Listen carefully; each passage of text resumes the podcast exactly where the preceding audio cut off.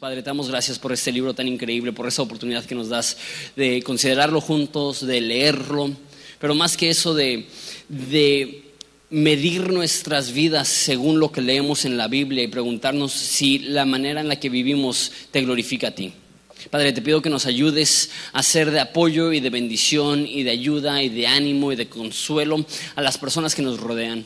Padre, haznos sensibles para entender que hay personas que están sufriendo y pasando por momentos dolorosos, difíciles y oscuros y que nosotros podemos hacer una diferencia cuando operamos en amor y cuando reflejamos la esperanza que tenemos en ti. En el nombre de Jesús. Amén. El mundo es un lugar oscuro y todos saben esto. Sin embargo, a veces las fechas navideñas nos ayudan a olvidarnos que el mundo e-, es muy doloroso. Sin embargo, aunque algunas personas realmente disfrutan de estas fechas y de la celebración y de la comida y de las fiestas y todo eso, y, sirven, como dije, para, para disfrutar y olvidarnos un poco del dolor humano. Para otras personas estas fechas, en vez de ayudarles con su dolor, magnifica el dolor que sienten. Es algo curioso, uno pensaría que con estas fechas, no sé a cuántos les gusta la Navidad, pero que con estas fechas sería pura alegría. A mí me fascinan las fechas navideñas y más ahora que tengo un hijo de, cuatro años que ya entiende que Navidad significan regalos. Estoy intentando explicar qué significa Jesús, pero para él Navidad significa regalos. Entonces ya tiene un mes preguntándome todos los días, papá, ¿ya es Navidad? Me pregunta y yo, no, Juanito, todavía no, faltan 60 días, ¿no? Este, y ya tenemos música navideña y luces y arbolito y, ya se siente un ambiente de, de felicidad en nuestro hogar. Sin embargo, no es así para todos. Simplemente hablando estadísticamente, hay un mayor índice de, suicidios en diciembre que cualquier otro mes del año. De hecho, eh, el diciembre es cuando los psicólogos y los psiquiatras tienen mayor chamba, tienen más personas en su consultorio, porque estas fechas magnifican el dolor de, muchas personas. Es cuando más se compran y, se este, dan las recetas de antidepresivos y cosas así. Entonces, lo que resulta ser de mucha felicidad y agrado para algunas personas también resulta ser de, mucho dolor y dificultad para otras personas. Y más personas que han pasado alguna tragedia. Tengo un amigo que esta semana pasada, de hecho él, es miembro de, Horizonte, eh, perdió a su hija de 19 años en un choque trágico. ¿Y qué te prepara para eso? ¿Y cómo ¿Cómo procesas esto? Y, estas fechas para él no serán fechas de alegría y emoción, sino de dolor y tristeza. Y tú dices, no, pero Jonathan, venimos a la iglesia en, esos tiempos, en estos momentos y en estas fechas para, olvidarnos de nuestro dolor. Y, la realidad es que sí son bonitas estas fechas, pero el pasaje que vamos a ver hoy es que debemos de reconocer que hay gente que está pasando por tragedia hay personas que están pasando por debilidad. Y lo que debemos de hacer como cristianos no es ignorar su dolor y no es separarnos de su dolor, sino ver la forma de que nosotros que somos fuertes, ayudar a las personas que están en su momento de mayor debilidad. Nosotros que podemos tener algún grado de firmeza, estar presentes para apoyar a aquellas personas que se están cayendo. Esto es parte esencial del cristianismo. Que la cultura te dice, en cuanto consigues cierto nivel de comodidad, haz todo lo posible para preservar esa comodidad. Cuando tienes cierta cantidad de paz, haz todo lo que puedas para preservar esa paz. Entonces tenemos esta mentalidad que cuando las cosas van bien, espero que no se me atraviese ningún necesitado y que me arruine ese estado de, de bendición o de prosperidad. Y tenemos casi esta mentalidad, ando chido, no me toques, ¿no? Ando bien, que no se me que ninguna dificultad y ningún problema. Y la Biblia presenta lo, opuesto, y es lo que vamos a ver en este pasaje, que es que los fuertes debemos de apoyar a aquellas personas que están débiles. Si quieres verlo conmigo, dice así en Romanos 15, versículo 1.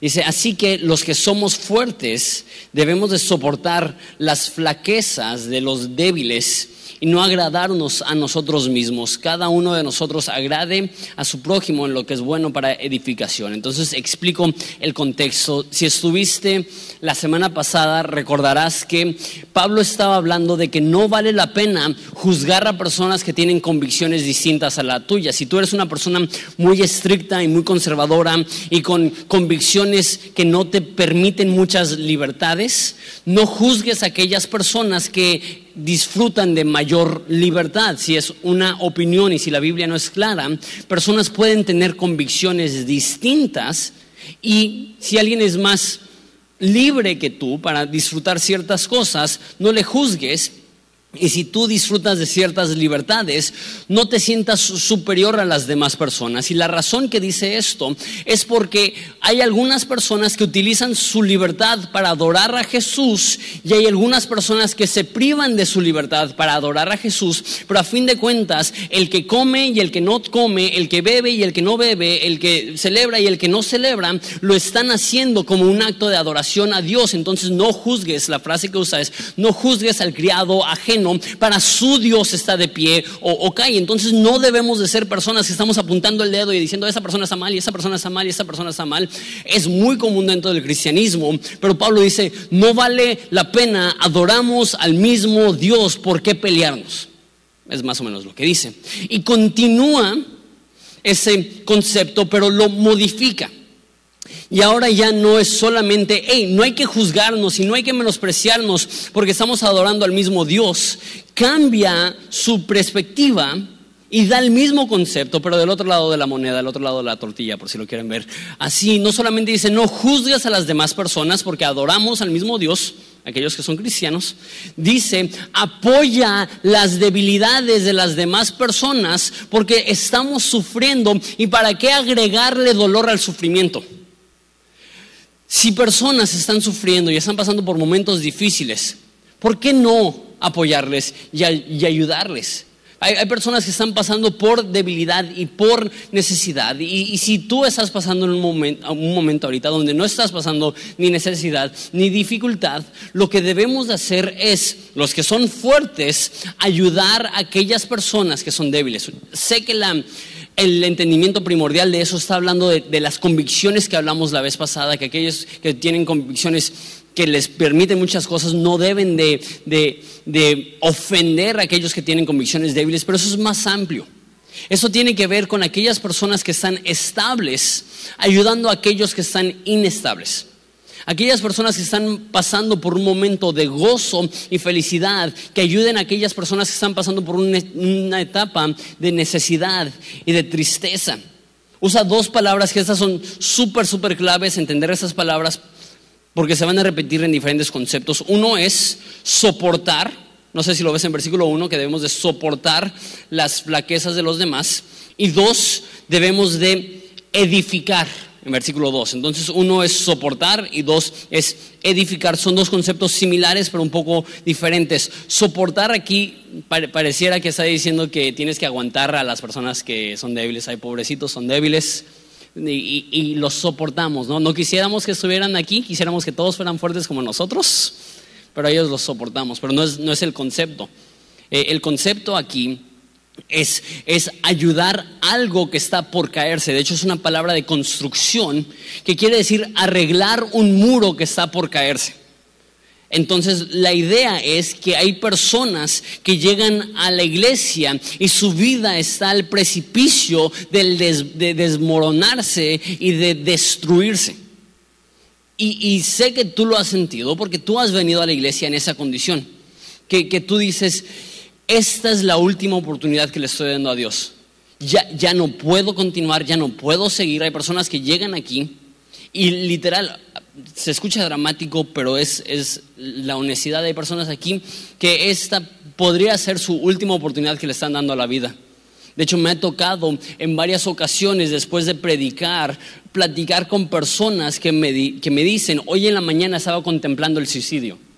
Entonces, hay personas que llegan y es como un muro que tú dices cualquier vientecito y se cae. Y lo que dice es que debemos de ser un soporte para esas personas que están débiles. Que debemos de llegar y estar a un lado de ellos para que ellos puedan ser más fuertes, prestarles de un poco de nuestro vigor, prestarles un poco de nuestra fe, prestarles un poco de nuestra fuerza para que ellos no caigan. Sabes, trabajé construcción dos años antes de ser pastor, ya sé que parezco albañil y, pero bueno, este, y sabes, es mucho más fácil derrumbar una pared que está por caerse que arreglar una pared que está por caerse. Casi ni vale la pena invertir en una pared que está por caerse. Mejor la tiras y construyes una desde cero que está mucho más fuerte. Y hay personas que tienen esa mentalidad, no, pues no es mi responsabilidad, si él está débil, si está por caerse, pues sabes que mejor que se caiga y que Dios traiga a otra persona más fuerte a la iglesia no, debería ser la mentalidad opuesta. Sabes que es trabajo, es difícil, es cansado, es emocionalmente desgastante. Pero si hay alguien que está llegando espiritualmente gateando a la iglesia diciendo ya no puedo, en vez de decir ay pobrecito, espero, espero que Dios le ayude, que digamos, sabes que tú eres una persona que a lo mejor te estás cayendo, Dios me está llamando a que si yo estoy en un momento de fortaleza, que sea un soporte para ti, una ayuda para ti. Pero no solamente ser un soporte para que no caigan, sino que la segunda palabra que usan en versículo 2 es eh, que lo que sea para edificación. Entonces una tiene esta idea de estar ahí para que no caiga y la otra tiene esta idea de ayudarles a crecer, a progresar, a madurar, a ser más fuertes, a ser más grandes, a poder llevar más rollos. Entonces la meta no es meramente espero que no se destruya su vida, la meta es espero que pueda crecer y espero que, pueda, que le pueda ayudar yo a que pueda crecer. Vamos a ver este mismo concepto en, unos segundos, que, Jesús, esa es la mentalidad que Él tiene con nosotros, pero tenemos que, que recordar esos dos términos. Uno es soportar, que significa no dejar caer, y el otro es edificar, que es ayudar a crecer. Esa es la mentalidad que debemos de, de tener, que cuando tenemos fuerza no debemos de olvidar al caído y que cuando tenemos fe no debemos de olvidar al que está flaqueando y, cuando Dios nos da gozo no debemos de olvidar al que está triste, cuando Dios nos da esperanza que no olvidemos al que está desconsolado, que los que son fuertes ayuden al débil. ¿Por qué? Pues nos da el porqué en versículo 3, nos da el ejemplo de Jesús. Dice, porque ni aún Jesús se agradó a sí mismo, antes bien, como está escrito, los vituperios de los que te vituperaban cayeron sobre mí. Lo que está diciendo es, es una profecía acerca de la vida de Jesús. Y esa, palabra vituperio significa insultos. Y la profecía describe la vida de Jesús así. Los que insultan vinieron a insultar a Jesús. hay una profecía que dice que Jesús iba a ser insultado, menospreciado, ofendido. Y dice que Jesús no se agradó a sí mismo. ¿Sabes que ningún milagro que hizo Jesús lo hizo para su propio bien? Siempre me, llama mucho la atención. ¿Te acuerdas cuando fue al desierto a ser tentado? Y Satanás llega y le dice, después de 40 días de ayuno, convierte esta piedra en pan. Y digo, ¿y eso qué tiene? Es Jesús. Él multiplicó los panes y los peces. ¿Por qué no se puede hacer ahí un bolillito de un pan? Perdón, de una piedra. Y la razón es que en ninguna ocasión Jesús usó lo sobrenatural para su propio beneficio. Ni una vez. Él no vino a agradarse. Imagínate, él siendo Dios, a Satanás le dijo, te puedes aventar del templo y Dios enviará a millares de ángeles que, que te recogerán. Jesús pudo haber nacido en un palacio. Jesús pudo haber en un segundo haber tenido la mejor comida y las mejores cosas del universo. Pero él decide humillarse. Y, él decide jamás hacer un milagro para su propio bien. no solamente eso, sino que él es el ejemplo más grande de alguien dejar su comodidad para venir a servir a los más necesitados. No sé qué tan cómoda sea tu vida. No sé si a lo mejor ya te sientes como que ya, ya le hiciste, porque tienes un sillón de piel y una tele y el refri lleno y tú dices, ya le hice, bendito sea Dios, tengo mis comodidades. Tus comodidades no se comparan con un cielo lleno de ángeles que están a tu servicio y tú sentado en un trono escuchando millares de millares de ángeles diciendo, Santo, Santo, Santo es el Señor Dios de los ejércitos, la tierra está llena de su gloria. Jesús estaba en el cielo súper, súper cómodo. Y Él deja la comodidad del cielo para venir a un mundo que estaba por caerse, que estaba por desmoronarse, que estaba quebrantado y llega para servir. La Biblia dice que el Hijo del Hombre no vino a ser servido, sino a servir y dar su vida en rescate por muchos. El ejemplo de Jesús es de un Dios que en vez de abrazar la facilidad y la comodidad, ve el dolor ajeno y se acerca y abraza el dolor ajeno. El ejemplo que tenemos de Jesús no es de indiferencia, sino es de estar dispuesto a sufrir por problemas que, ni siquiera son personales. Ese es el ejemplo que tenemos de Jesús, que él, que él viene al mundo, que Él sufre a nuestro favor, que él, que él no hizo nada para su propio beneficio. No solamente Jesús es nuestro ejemplo de lo que significa soportar y edificar a las demás personas, sino que la Biblia también nos enseña. Mira versículo 4. Dice, porque las cosas que se escribieron antes, hablando de la Biblia, para nuestra enseñanza se escribieron, a fin de que por la paciencia y la consolación de las escrituras tengamos esperanza. Explico esto porque eso es fundamental para entender este pasaje. Está diciendo, la Biblia fue escrita para nuestra paciencia y consolación. Ahora, paciencia a lo mejor no lo entendemos súper bien porque pensamos que ser paciente significa que alguien te esté molestando y ser lo suficientemente manso para no enojarte con ellos. Dices, ay, qué, qué paciente esa persona, tiene un hijo súper desastroso y todavía no le grita, es una persona bien paciente. Pero paciencia es más que eso. Paciencia es aguantar bajo peso. Es lo que significa paciencia. Entonces lo que está diciendo es que la Biblia fue diseñada para ayudarnos a nosotros a aguantar bajo peso. Es un concepto muy similar al de soportar, lo que te estoy diciendo, que es como un muro que está por caer. Paciencia es tener la fuerza para soportar cuando sientes que te estás cayendo. Entonces lo que está diciendo Pablo es que la Biblia produce en tu vida fortaleza para el momento difícil. ¿Sabes que este amigo que les digo que perdió a su hija me habló horas después de que falleció su hija? Y esa es una de las partes más hermosas de ser pastor y también una de las más difíciles. Hermosa porque puedes acompañar a personas que amas en sus momentos más difíciles y, difícil porque a nadie le gusta ver a, su amigo sufriendo y su amigo pasar por ese tipo de tragedia. Y, me alarmó hablar con él por teléfono porque muchas veces cuando alguien pasa por una tragedia tan fuerte, su primer reacción es cuestionar y es dudar, y eso es normal. Y, si tú has pasado por dificultad y, tragedia y dolor, y tú cuestionas y tú, y, tú le estás cuestionando a Dios, sabes que Dios es lo suficientemente grande para escuchar tu dolor y, tu forma de racionalizar y no juzgarte por tu momento de debilidad. Sin embargo, eso es lo que yo esperaba, escuchar a una persona que le estuviera reclamando a Dios tal tragedia y él me dijo, ¿sabes qué? No culpo a Dios, no, no, no estoy enojado con Dios, pero respóndeme esta pregunta. Dime qué parte de la Biblia puedo leer para que me ayude a atravesar este momento. Yo dije, esta persona entiende que la Biblia fue escrita para nuestro consuelo y nuestra paciencia. Que literal, es inexplicable.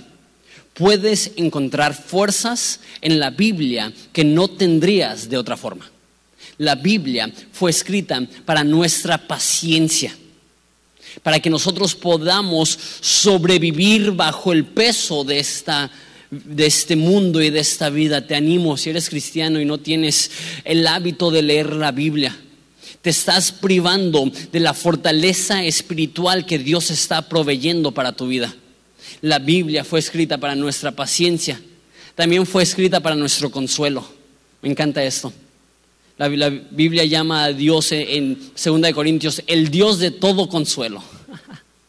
que Dios está ahí para apoyarte en tus momentos de dolor y dice que la Biblia fue escrita para, nuestro consuelo. Y la palabra consuelo aquí es, es, el, es la misma palabra que se utiliza para describir al Espíritu Santo, que es que Dios proveerá al consolador que la palabra no significa solamente sentirte mal por alguien, decir, ay pobrecito, sino que consuelo o consolador significa literalmente caminar al lado de alguien que está sufriendo.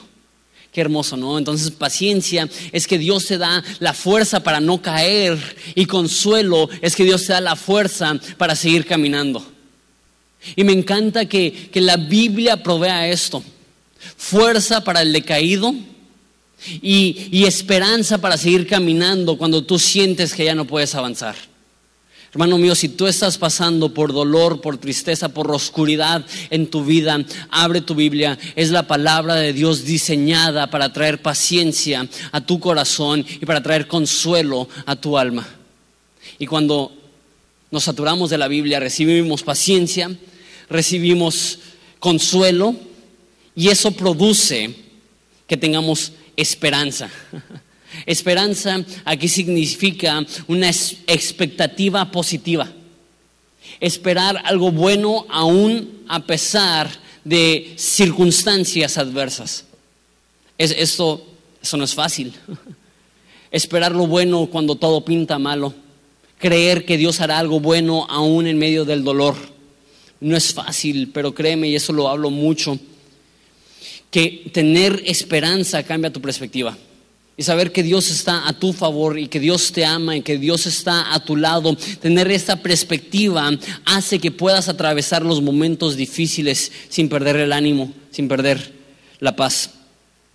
No solamente Jesús es el ejemplo de servir a las demás personas, no solamente la Biblia fue escrita para nuestra paciencia, consolación y por ende esperanza, versículo 5 pero el Dios de la paciencia y de la consolación les dé este mismo sentir según Cristo Jesús. No solamente la Biblia fue diseñada y escrita para nuestra paciencia y nuestra esperanza y nuestra consolación. Me encanta esta frase. El Dios de la paciencia y de la consolación. Paciencia tiene que ver con dolor y consolación tiene que ver con tristeza. Y me encanta que Dios dice, yo soy un Dios de paciencia y un Dios de consuelo. ¿Qué significa eso? Que no tenemos un Dios que es ajeno al dolor, que es ajeno a la tristeza. Una vez más, nuestra tendencia es que cuando vemos el dolor ajeno, es retroceder porque decimos, ay, que no se me pegue. ¿no? Él está sufriendo, pobrecito, que Dios le ayude, pero no me voy a acercar porque qué doloroso.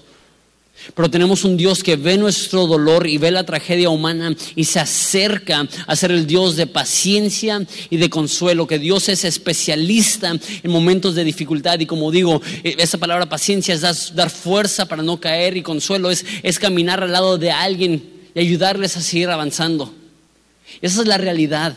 Eso es lo que Dios quiere que tú sepas como cristiano. Cuando tú sientes que estás a nada de caer, es en ese momento que su mano es más fuerte en tu vida. Dice Pablo que yo me gloriaré en mi debilidad porque su fuerza se perfecciona en mi debilidad. Es cuando nosotros sentimos que estamos cayendo, que más podemos reconocer la mano de Dios que nos sostiene. Es cuando nosotros nos sentimos más débiles que podemos reconocer ser una fuerza que no es propia, que nos ayuda a levantarnos de esa situación desesperante. Él camina a nuestro lado, es cuando sentimos que ya no podemos avanzar, que ya no podemos progresar, que nuestra vida es un retroceso absoluto, que Dios llega y nos guía aún en medio del valle de sombra de muerte. Él está con nosotros. Que cuando tú sientes ya no puedo avanzar, es en ese momento que Dios dice, yo te cargo, es en ese momento que te quieres dar por vencido, que Dios dice, no te dejaré, no te desamparo, yo, yo te llevo, yo te guío, tú confía, estás a mi lado.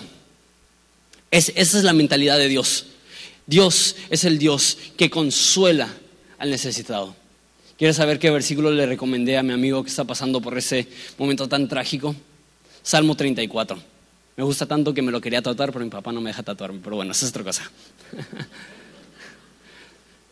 Salmo 34 tiene esta frase que dice, Dios está cerca al que tiene el corazón roto. ¿Te sientes devastado?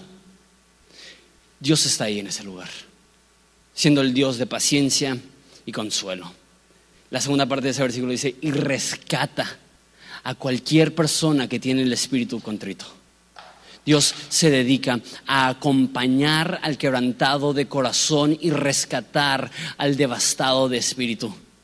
Hay otro salmo que dice que Dios habita en las alturas, que el código postal de Dios es en el cielo, pero también dice que también habita con el quebrantado de espíritu.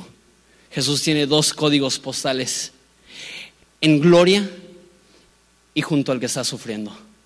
Jesús no deja que sufras solo. Y a lo mejor humanamente te sientes solo, pero el consuelo divino tiene mayor peso que cualquier consuelo humano. Sin embargo, Dios espera que nosotros trabajemos con Él en el proceso de dar paciencia, de ayudar a soportar y, de consolar, de ayudar a seguir adelante. Por eso dice que nosotros tengamos la misma mente que tuvo Cristo. Mira en versículo 5 todavía dice, Dice que, tengamos el mismo sentir según Cristo, versículos 6 y 7, para que unánimes a una voz glorifiquemos a Dios, al Dios y Padre de nuestro Señor Jesucristo. Por tanto, recíbanse los unos a los otros como también Cristo nos recibió para la gloria de Dios. Dice que debemos de reflejar si Jesús consuela al devastado, nosotros debemos de reflejar eso y nosotros consolar al devastado. Si Jesús ayuda al débil, nosotros debemos de reflejar a Jesús y ayudar al débil. Y dice que cuando hacemos esto, lo dice dos veces, estamos glorificando a Dios. En Romanos 11, hace unas cuantas semanas, vimos que todo el universo es de Dios, por Dios y para Dios. A Él sea la gloria por los siglos. Amén. Todo el universo se trata de darle gloria a Dios, de hacer lucir hermoso a Dios. Y lo que está diciendo aquí es que la manera que hacemos lucir glorioso y maravilloso y hermoso a Dios es ayudando al débil. ¿Sabes? Dios es más glorificado en momentos de tragedia que momentos de facilidad. Mucha gente cree que, lo, lo más glorioso sería vivir una vida sin problemas. Pero la realidad es que cualquiera podría adorar a Dios en una vida sin problemas. Pero ser como Job que dice, aunque me mates, aún así te adoraré. Eso hace que Dios luzca glorioso. El atravesar la soledad de la vida y el dolor de la vida y decir, estoy firme eso hace que Dios luzca glorioso. El apoyar al débil, el no aislarte del necesitado, del invertir en aquella persona que está devastada. Eso hace que Dios sea glorificado, poder sobrellevar a las demás personas, edificar a las demás personas para la gloria de Dios. Dios es glorificado en tu vida cuando tú aprendes a ayudar al necesitado. Dios es glorificado en nuestras vidas cuando nosotros ayudamos a ser de consuelo a la persona que está débil y triste. Romanos, eso ya les he dicho varias veces, se tiene que entender eso para entender el, el, libro. Es escrito a un momento de mucha contienda y mucha tensión cultural entre romanos y judíos. Siempre se estaban peleando en esta iglesia. Entonces, Pablo escribe Romanos para ayudarles a que convivan. Entonces, a lo mejor la pregunta de algunas personas es, ok, súper, ayuda a los débiles, pero si yo soy judío, ayuda a los judíos, y si yo soy romano, ayudo a los romanos, ayudo a los, a los de mi raza, ayudo a los de mi nacionalidad, ayudo a los que son como yo. Pero aquí nos va a decir que Jesús vino a servir a los judíos y a los no judíos. De versículo 8 al 13 lo leo con este, rápidamente, si lo puedes leer conmigo, dice, pues les digo que Cristo vino a ser, a ser siervo de la circuncisión, eso quiere decir de los judíos, para mostrar la verdad de Dios, para confirmar las promesas hacia los padres. Entonces Jesús viene a servir a Israel pero también en versículo 9 dice, y para que los gentiles glorifiquen a Dios por su misericordia, como está escrito, por tanto, yo te confesaré entre los gentiles y cantaré tu nombre. Y otra vez dice, alegraos gentiles con su pueblo. Otra vez, alabad al Señor todos los gentiles y magnificadle todos los pueblos. Y otra vez dice, estará la raíz de Isaí y el que se levantará a regir los gentiles, los gentiles esperarán en él. Entonces lo que está diciendo es, viene a servir a los judíos a la circuncisión, pero el plan de Dios también incluye a aquellos que no son judíos. Entonces prácticamente le está diciendo la iglesia en Roma, por ser romano no significa que no debes de servir a los judíos y ser judío no significa que no debes de servir a los romanos. Jesús vino a servir a los dos. Y a lo mejor tú dices, no, pues yo no soy ni judío ni romano, entonces esto qué tiene que ver conmigo. Lo que yo diría a eso es que este concepto de ayudar a los necesitados es más fácil de aplicar hacia gente que es como tú. Gente que tiene tu edad, gente que tiene tu nivel socioeconómico, gente que, a lo mejor e, es de tu este, color de piel o lo que sea. El mundo crea segregaciones y la gente suele juntarse por diferencias culturales y lo que dice aquí es, ¿sabes qué? Sirve a todas las personas. Si, tú eres de, clase alta, no mires a un humilde y digas, ah, no, no, no, ayúdale. Y si tú eres de, clase humilde, no veas a alguien de clase alta y ah. Sino que, que en conjunto busquemos servir y apoyar a las personas que nos rodean. Último versículo. Y el Dios de esperanza les llene de todo gozo y paz en el creer para que abundes en esperanza por el poder del Espíritu Santo. A lo mejor dices, ay Jonathan, ese rollo de tener esperanza, si supieras mi, situación, mi circunstancia, la iglesia en Roma estaba a punto, bueno, ya estaban en una persecución masiva y estaban a punto de perder su vida en masa, la iglesia romana. Y esa es esa iglesia que le dice, espero que puedas tener paz y que puedas tener gozo que la paz y el gozo no dependen de nuestras circunstancias, sino que al creer, al tener fe, al confiar, podemos tener paz que sobrepasa todo entendimiento y gozo que es más grande que las circunstancias negativas y adversas que podemos tener. Y dice, para que abundes en esperanza. Me encanta esto, porque a veces pareciera que un poquitito de esperanza es suficiente. ¿Alguna vez ha pasado eso? Que estás sufriendo y tú dices, ¿sabes qué? Con, poquitita esperanza la hago. Con poquitita esperanza la armo. Cuando estás sufriendo, un poco de esperanza te ayuda demasiado. Pero Dios no quiere que tengas meramente suficiente esperanza para sobrevivir. Dios quiere que tengas suficiente esperanza para abundar. Dios no solamente quiere que tengas suficiente esperanza para que puedas sobrellevar tus necesidades, Dios quiere que tengas suficiente esperanza para ayudar a las personas que te rodean en sus necesidades. Que desborde nuestra vida tanta paz tanta esperanza, tanto gozo, tanta fe, que vemos al decaído y vemos al necesitado y vemos al deprimido y decimos, ¿sabes qué? Ahorita, a lo mejor no siempre, pero ahorita soy fuerte. Ahorita Dios me ha dado fe y Dios me ha dado algún tipo de esperanza y déjalo comparto contigo. Déjate doy de esto. Déjate animo en esto que los que son fuertes, lo que vimos al principio, deben de ayudar a aquellas personas que están débiles. Sabes, existe esta idea que, debemos de protegernos a nosotros mismos, debemos de vivir lo que dije al principio. La idea humana es cuando consigues paz, haz todo lo posible para no perder aquella paz.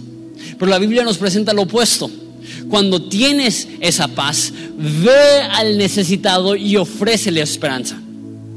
Cuando Dios te bendice, el mundo dice, protege esa bendición. La Biblia dice, utiliza esa bendición para apoyar a las demás personas. Cuando, cuando consigues un poco de tranquilidad, el mundo dice, usa esa tranquilidad para, para separarte del afligido. La Biblia dice, tienes tranquilidad, ve y sé un apoyo, un soporte para aquella persona que está sufriendo. Hay personas que dicen que, que dicen esa frase y la dicen como si estuviera en la Biblia que de hecho es lo opuesto a lo que enseña la Biblia. Dicen, no, pues a, a, fin de cuentas la Biblia dice, ayúdate que yo te ayudaré que no está en la Biblia. De hecho, ni en la boca de Jesús, ni en la mente de Jesús. O sea, es lo opuesto a lo que Jesús dice.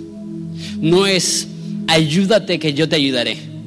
Jesús se dice, ayúdalos que yo te ayudaré. Porque Dios no respalda una vida egocéntrica. Pero la vida que aprende a servir al demás abunda en esperanza. Y las personas dicen, que si no me cuido, si no me protejo, entonces seré débil y no reconocen que la Biblia promete la persona más fuerte es el que se encarga de ayudar las debilidades ajenas. Y las personas dicen, es que si me sacrifico, ¿qué habrá para mí? Y la Biblia nos dice que la persona mayor acomodada o más acomodada es la persona que no vive para su propio confort. La persona más segura es la que vive para la seguridad ajena. De hecho, hay un, hay un proverbio que dice, el que le da al pobre, a Dios le presta y Dios le pagará. Y sabes, creo que esto es más que meramente dinero y más que meramente pobre económicamente. Yo creo que cualquier persona que le da aliento, que le da esperanza, que le da ánimo, que le da fuerza, que comparte su fe con la persona que es pobre espiritualmente, relacionalmente, emocionalmente, físicamente, a Dios le está dando. Y Dios le pagará aquella persona que invierte su vida en el bienestar ajeno recibirá de parte de Dios aliento divino. La persona que dice todo lo que tengo es para servir a los demás, servir a la iglesia, servir a Jesús, glorificar a Jesús, Dios ve eso. Y Dios dice, cada acto de servicio lo estoy recibiendo y lo estoy viendo, lo estoy recibiendo el que le da al pobre, a Dios le está prestando y Dios pagará. Que esa sea nuestra mentalidad. Qué mejor forma de servir a Jesús que servir a la iglesia y específicamente a individuos que están sufriendo. Así que ya les dije que ya estoy terminando. Quiero darles dos cositas más. Hablando de ese texto, un, un pastor dio un concepto que me encantó. Él lo llamó la regla 1530 la regla 1530 y eso significa, ¿qué pasaría si la iglesia desarrollara esta mentalidad? Hay personas necesitadas dentro de la iglesia.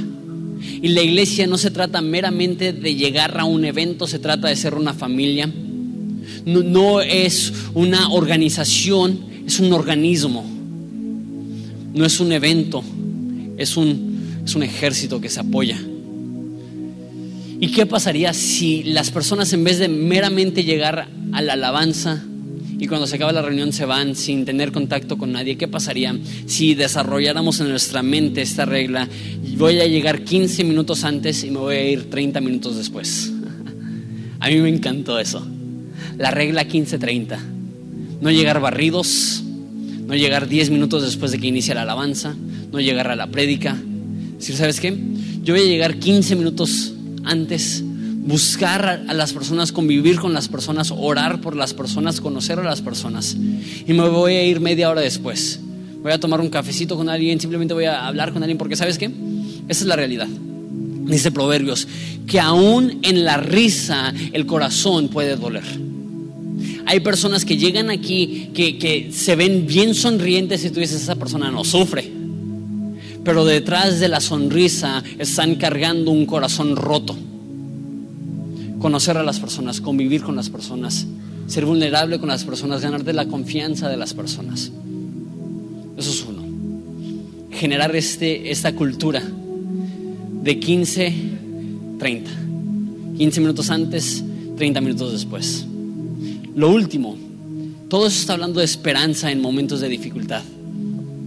Y dicen los versículos que habla de, los gentiles. Dice que glorifiquen a Dios. ¿Y cómo van a glorificar a Dios? Dice que en versículo 9 dice que van a cantar su nombre. Dice en versículo 10 que se van a alegrar con su pueblo. Dice en versículo 11 que van a alabar a Dios y magnificarle junto a su pueblo. La esperanza se manifiesta en adoración. El hecho que Dios te respalda en la dificultad se transmite al estar en la iglesia levantando de manera unánime, unísono, las grandezas de Jesús. Pocas cosas reflejan un corazón que va acompañado de Dios en la dificultad, como cantar y adorar y levantar el nombre de Jesús en alto.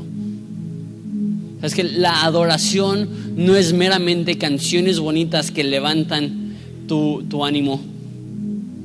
La adoración es reconocer en medio de la tempestad yo sigo adorando porque entiendo que Él está a mi lado. En medio del dolor yo sigo adorando porque entiendo que Él no me abandona. Y reconozco que Él me soporta cuando siento que voy a caer, que Él me consuela cuando siento que no puedo avanzar. La esperanza se manifiesta en canto. La Biblia dice que has cambiado mi lamento en baile, que lo que sembramos con lágrimas cosechamos con gozo. Que Horizonte sea una iglesia que canta, que adora. ¿Sabes qué? Algo que sucede es que empezamos a decir, ay, es que no quiero que me vean o me voy a sentir raro o sabes que yo, soy demasiado chido para estas cosas. Yo, igual llego a la iglesia y escucho la predica, pero cantar, nah. Pero yo digo, si Jesús te ha hablado, responder en gratitud y canto es lógico que no haya nadie aquí que se sienta demasiado perrón para levantar la voz. que, no haya, que no haya nadie aquí que se sienta tan farol que no pueda levantar las manos. Nosotros podemos decir, Dios está a mi lado aún en medio del dolor. Y eso provoca en mí canciones de gratitud. ¿Les parece si nos ponemos de pie? También hoy es el último, perdón, el primer domingo del mes que significa que celebramos Santa Cena que qué hermoso poder recordar que Jesús murió por nosotros y que Él es nuestro ejemplo de vivir para apoyar al necesitado. Entonces vamos a orar y después de eso todos vamos a recibir los elementos de la Santa Cena. Padre, te damos tantas gracias por estar a nuestro lado, por no abandonarnos cuando las cosas se ponen difíciles. Te pido por aquella persona sufriendo que se siente solo. Dos cosas. Uno, que sienta tu presencia y tu amor y tu cariño como nunca antes. Y dos, que actives a la iglesia, que nos hagas sensibles, que abras nuestros ojos para saber que hay personas que están sufriendo profundamente y que nosotros podemos ofrecerles un poco de consuelo, un poco de ánimo, levantarles el ánimo, levantarles su vida, soportarles para que no caigan. Te damos gracias por tu muerte, te damos gracias por tu sacrificio, te damos gracias por tu cruz, te damos gracias por tu amor, te damos gracias por tu iglesia, te damos gracias por la esperanza que nos das. Te damos gracias que podemos abundar en esperanza, no mendigar esperanza, no tener un poco de esperanza, no tener suficiente abundancia, no tener una pizca de abundancia y de esperanza, tener esperanza abundante, suficiente no solo para nuestro dolor, sino para el dolor ajeno. Llénanos y capacítanos para hacer una diferencia en la vida de las personas que nos rodean. En nombre de Jesús. Amén. Vamos a cantarle a Dios.